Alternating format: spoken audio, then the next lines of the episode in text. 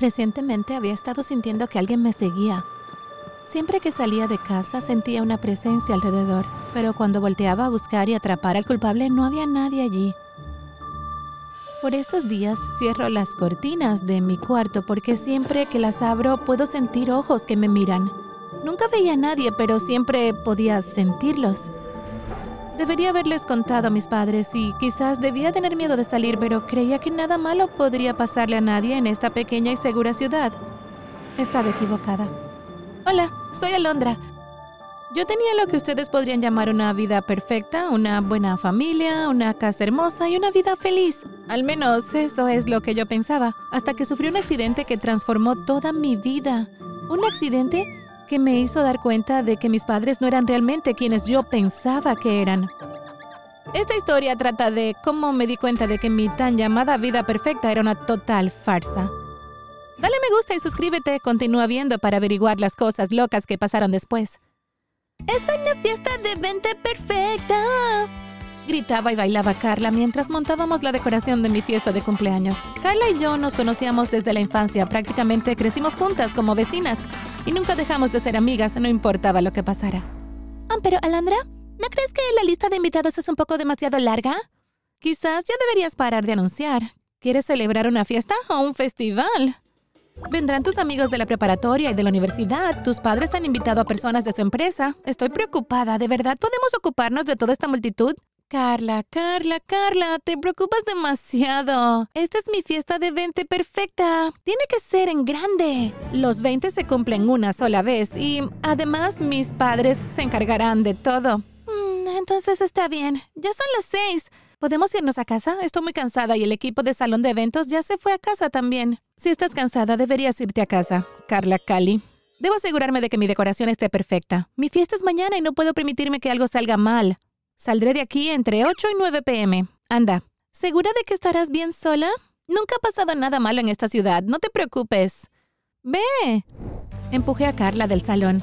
Ella había hecho más trabajo que cualquiera de mis otros amigos, casi tanto como yo, así que era justo que la dejara descansar si ella me decía que estaba cansada.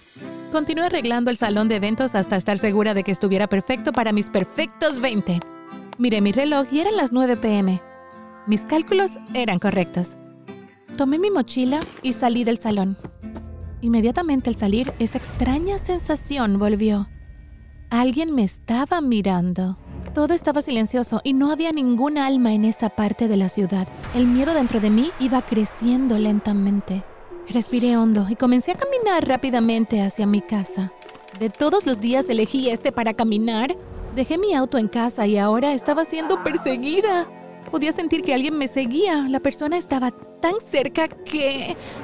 Espera un momento. ¿Y por qué la presencia se acercó tanto de repente? ¿Podría haber alguien justo detrás de mí? Me di la vuelta velozmente y vi una enorme van negra siguiéndome. ¡Santo cielo! Ya ni siquiera se esforzaban en esconderse. ¿Qué quería decir esto? Estaba muerta de susto, así que comencé a correr. Después de esto, la van se detuvo y entró por otra calle. Aún así, seguí corriendo.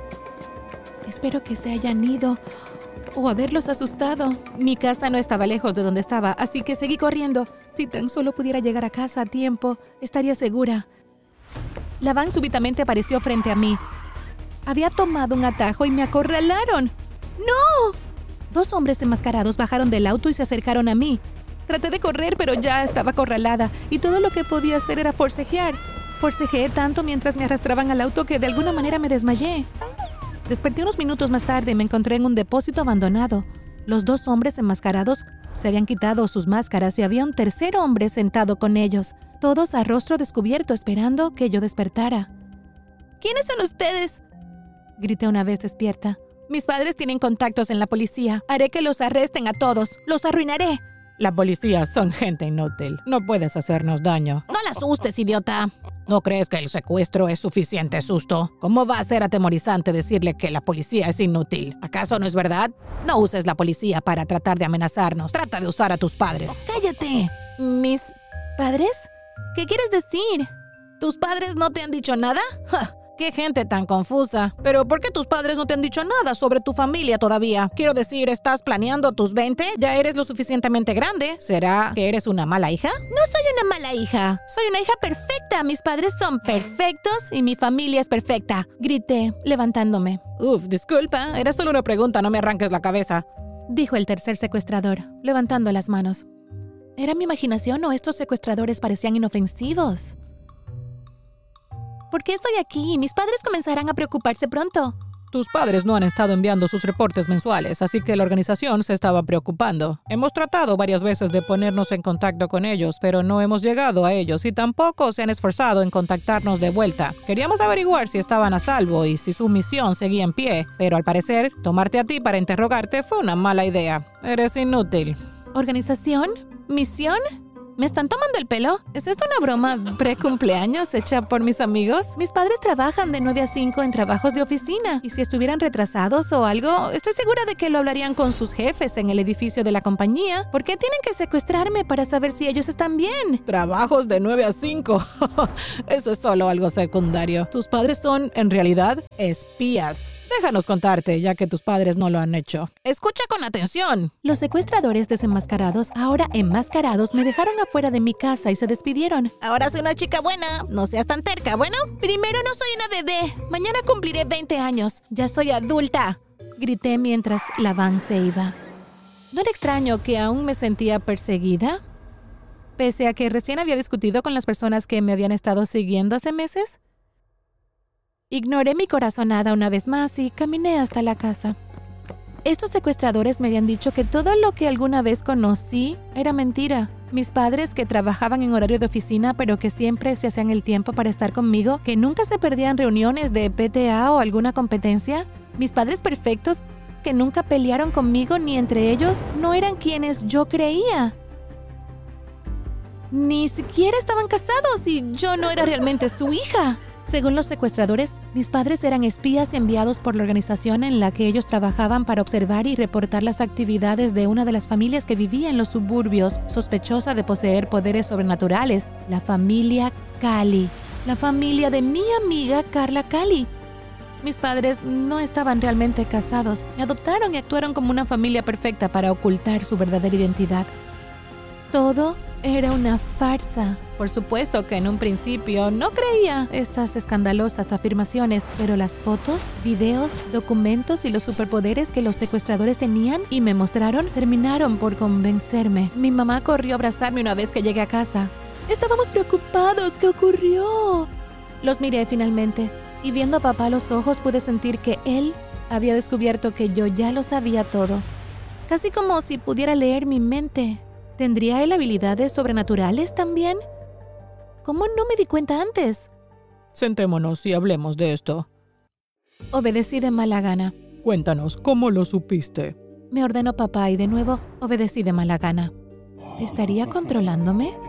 Les conté todo sobre el episodio del secuestro y papá suspiró. Todo lo que esos hombres te contaron es la verdad, o por lo menos su versión de la verdad. Sí, se nos encomendó vigilar a la familia Cali por sospecha de actividad sobrenatural en torno a ellos, pero esa no es toda la historia. ¿Cuál es la historia completa entonces? Tú eres realmente nuestra hija. Quedé embarazada de tu padre y eso no estaba permitido en la organización. Así que un amigo bastante poderoso en la organización movió los hilos y montó una operación falsa. Una operación que nos permitiría a tu padre y a mí vivir juntos sin la sospecha de la organización. También estamos casados, de verdad, cariño, pero la organización no lo sabe. Y si querían liberarse de la organización, ¿por qué entonces dejaron de enviar los reportes mensuales? Pensé que tu madre lo estaba haciendo. Y yo pensé que tu padre lo estaba haciendo. Escuché un sonido cerca de la ventana y corrí para ver qué había causado el ruido. Pero cuando llegué hasta ahí, no vi nada. No podía quitarme esta molesta sensación de encima. Alguien había estado mirándonos. Rompí en llantos y mis padres me consolaron. Mis padres podían haberme mentido, pero seguían siendo mis amados y perfectos padres. Los perdoné y fui a la cama, despertándome de maravilla para mi perfecta fiesta de 20. Celebré mi cumpleaños como si fuese la fiesta del siglo. Todo se sentía como un sueño. Los regalos que recibí superaban el número de invitados, por lo que se imaginarán lo emocionada que estaba. Hasta que de repente mi papá se acercó a mí y me entregó su teléfono. Toma esto y escóndete bajo la escalera. Iré a buscar a tu mamá. Nos vamos. Miré el teléfono y había un mensaje que decía, sal de ahí con tu familia de inmediato. Los Cali saben sobre usted y creo que han ideado un plan para deshacerse de ustedes. Un momento, ¿no que los Cali no eran realmente sobrenaturales?